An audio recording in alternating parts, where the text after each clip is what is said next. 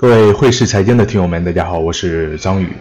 一直关注我们节目的朋友应该都知道，我们正在搭建自己的交易圈。这个圈子里都是在做交易的朋友，有些是已经达到稳定盈利，有些则是刚刚入市的新手。大家在一起交流探讨，一起去做交易。如果你感兴趣的话，欢迎你的加入。话不多说，下面进入我们的正题。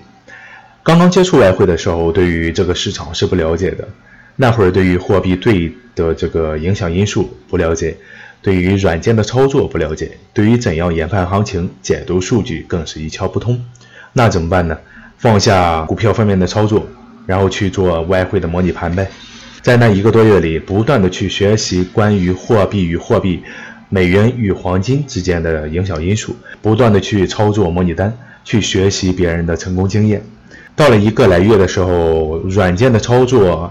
学习的差不多了，已经没有什么可以具体去了解的这个基础内容了，但我还是坚持去做模拟单。这样到了两个月的时候，我突然有了一种感觉，这样下去不行，因为实践出真理。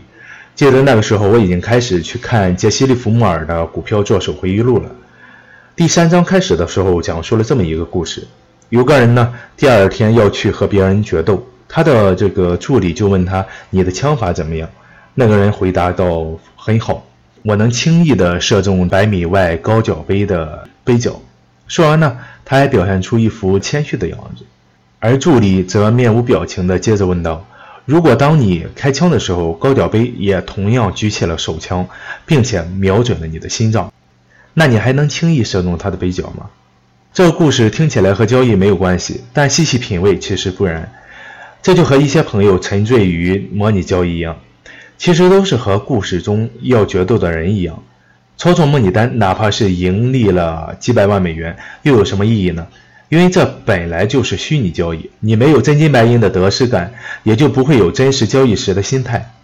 模拟交易可以让你熟悉软件，熟悉各个品种的波动，但如果长期沉浸其中的话，反而会对后边。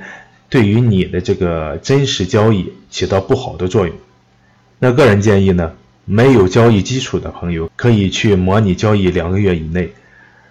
如果有别的市场交易经历的朋友，仅仅需要一个月的练习，去熟悉熟悉软件就可以了。那今天的节目就到这里，想要了解更多，请关注微信公众号“宇哥说财经”。感谢大家的收听，下期节目再见。